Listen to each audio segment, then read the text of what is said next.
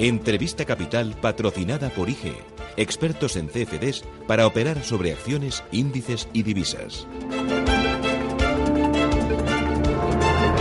8 y 14 minutos de la mañana, esto es Radio Intereconomía, Capital Intereconomía. Enseguida entrevista Capital. Antes, si me permiten, voy a saludar a los invitados que ya están sentados en esa mesa de trabajo. Eduardo Abad, ¿qué tal? Muy buenos días. Muy buenos días. ¿Qué color traes, eh? Bueno, eh, en Galicia siempre llueve. Pues no es cierto. En Galicia hace muy buen tiempo. ¿Estás recién aterrizado de las vacaciones? El viernes, el viernes Ah. me, me dejé Se caer. te nota por el color. sí, sí, sí. Eduardo Abad, secretario general de UPTA. Gonzalo Atela, Atela, ¿qué tal? Buenos días. Hola, ¿qué tal? Buenos días. ¿Tú dónde has estado? En, ah, en Escocia. Ah, por eso estás tan blanquito. Oye, ¿qué tal por Escocia? ¿Ha llovido? Sí. ¿Mucho? No, no, no. Bueno, va y viene, o sea, pues puede estar bien. Ah, yo estuve unos cuantos días en Inglaterra y no me hizo un tiempo estupendo. Todos los días había que salir con el chubasquero por si acaso, Sí, eso pero sí. finalmente, bueno, Verano muy bien. diferente, sí. Sí, es diferente. Gonzalo Atela es abogado de Atela Securities Lawyers y José Luis Fernández Santillana. Santillana, ¿qué tal? Buenos días. Hola, buenos días. ¿Y tú qué tal? Bien, bien, estupendamente. Ya integrado aquí en los madriles y nada, y, esta última semana de obras en casa, con lo cual es un huerto que no se lo deseo a nadie. Madre mía, qué, valiente eres. José Luis Fernández Santillana es director de servicios de estudios del sindicato USO. Enseguida vamos con los temas del día, pero antes, importante, ese último desafío de Corea del Norte que ha obligado a Washington a desplegar toda su actividad. El cada vez más difícil objetivo de frenar la carrera nuclear de Pyongyang vuelve a tener al Consejo de Seguridad de Naciones Unidas como principal foro diplomático, que ya ha abordado de urgencia el conflicto en dos ocasiones esta semana y hasta en diez veces en lo que va de año. Don Rafael Calduch, ¿qué tal? Muy buenos días. Hola, ¿qué hay? Buenos días. Don Rafael Calduch es catedrático de Derecho Internacional Público y Relaciones Internacionales de la Universidad Complutense. Eh, dice Estados Unidos que Corea está clamando por una guerra. ¿Esto es así? ¿Qué está pasando? Bueno, lo que está pasando es que el gobierno de Pyongyang, con Kim Jong-un, pues está haciendo una escalada mm, en arsenal nuclear. Y eso, obviamente, siempre afecta a la paz y la seguridad mundiales, que trasciende, obviamente, el problema entre Corea del Norte y Corea del Sur. Y Estados Unidos, que tiene, eh, obviamente, una hegemonía apoyándose en sus aliados de Japón y Corea del Sur en la zona, pues, eh, pues eh, es el que tiene que liderar para sus aliados, porque no tiene armas nucleares, tiene que liderar la iniciativa para frenar esa carrera nuclear por parte de Corea del Norte. Eh, ¿Qué es lo que ocurre? Que obviamente el régimen de Pyongyang no había llegado al punto que ha llegado sin el amparo de China. China utiliza el régimen de Pyongyang como el policía malo, el que eh, puede utilizarlo para presionar eh, y limitar la influencia de Estados Unidos. Eh, pero al mismo tiempo eso es lo que le permite a China aparentar ante Estados Unidos y Occidente que ellos son eh, el policía bueno, puesto que ellos son los que desarrollan su estrategia de expansión a través del comercio, de las finanzas, etcétera. Eh, ¿Cuál es el quid de la cuestión de toda esta historia? Que efectivamente el régimen de Pyongyang parece que está extralimitándose respecto de lo que serían los intereses estratégicos de China. Me dice que China juega policía bueno, Rusia en este conflicto, ¿a qué está jugando? Rusia está jugando a lo mismo que China, solo que el objetivo de Rusia es limitar la influencia de Estados Unidos en Europa Occidental y Oriente Próximo. Eh, y ese es el, digamos, la coincidencia de intereses, porque no son intereses comunes, son coincidencia de intereses entre Rusia y China para que eh, la gestión de, de la respuesta a Pyongyang se haga a través de la vía diplomática y no a través del uso de la fuerza. Ahora se está hablando de, de sanciones, de máximas sanciones posibles al régimen de Pyongyang. ¿Cuánto de verdad y cuánto de amenaza de postureo tiene eh, eh, eh, esta palabrería? Bueno, eso, eso en realidad quien lo puede determinar es, es, es Pekín, porque eh, si, si China eh, corta el, el- el- el- la cooperación económica y comercial con Pyongyang, Pyongyang ya está aislado económicamente.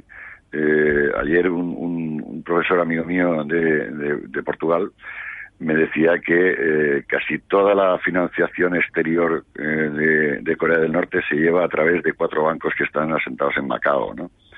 Luego, si China realmente se involucrase en, en hacer efectivo ese, ese eh, boicot, sería efectivo y a muy corto plazo. El problema es que China no lo va a hacer. Ya. Eh, se está hablando de sanciones, pero también se está hablando de una intervención militar. Esa es la última opción.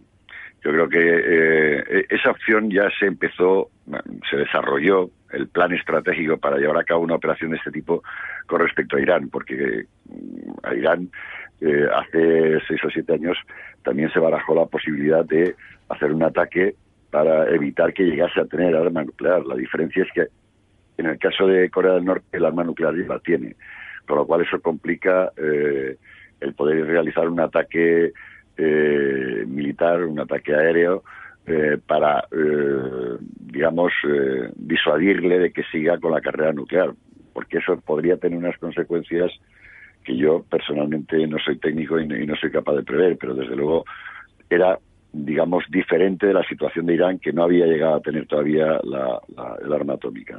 Eh, lo que sí que es cierto es que eh, el tono de las amenazas está creciendo de una forma muy importante. Ayer el titular del de, jefe del Pentágono eh, en Estados Unidos decía, tenemos varias opciones para la total aniquilación de Corea del Norte. la verdad es que o sea, esto yo no sé qué desenlace puede tener. Bueno, yo creo que en este momento eh, buena parte de, que no se siga en esa escalada eh, depende de cuáles sean las gestiones que esté haciendo eh, Pekín con el gobierno chino, con, con, Pyongyang. Yo creo mm, que lo vamos a ver en los próximos días, que eso de tenemos las opciones para acabar definitivamente con el problema forma parte de una retórica disuasora que en la medida en que pueda ser creíble para Kim Jong-un y su equipo, pues efectivamente podría inducirles a negociar diplomáticamente, pero, pero habrá que esperar porque porque realmente yo no creo nunca en que las soluciones militares que sobre el papel son perfectas después se desarrollen como, como está previsto y por tanto el escenario de una escalada militar sería imprevisible. Y yo creo que eso tampoco lo quiere eh, Pekín. ¿eh? Yo creo que eh, China no quiere esa escalada pero eh, no sabe cómo eh, salir de esta situación si no es por la vía diplomática, y eso es lo que está tratando de propiciar. Mm, eh, en el mejor de los escenarios, ¿esto cómo puede acabar, profesor?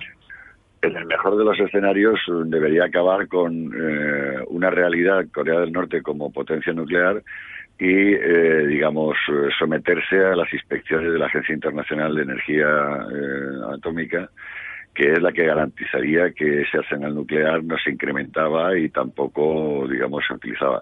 Y a partir de ahí tratar de negociar un desarme, pero eso sería ya a muy largo plazo. Un desarme nuclear que estarían apoyando eh, China y Rusia. En el caso de que se llegase a ese punto, cosa que todavía no, no estamos en ese escenario, eh, probablemente eh, China sería la garante de que ese desarme nuclear se hace de manera efectiva, puesto que Pyongyang no, no admitiría la supervisión de técnicos eh, occidentales. ¿Cree que Estados Unidos lo está haciendo bien? Creo que Estados Unidos lo está haciendo bien dentro de lo difícil que está la situación. ¿Y en el, peor, en el peor de los escenarios? Le preguntaba por el mejor de los escenarios. ¿En el peor de los escenarios?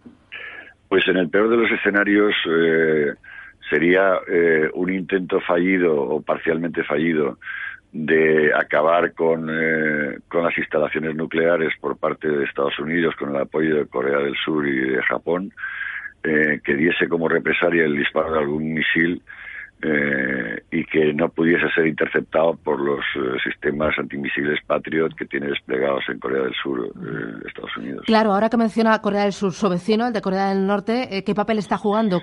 ¿Qué está haciendo ante esta situación?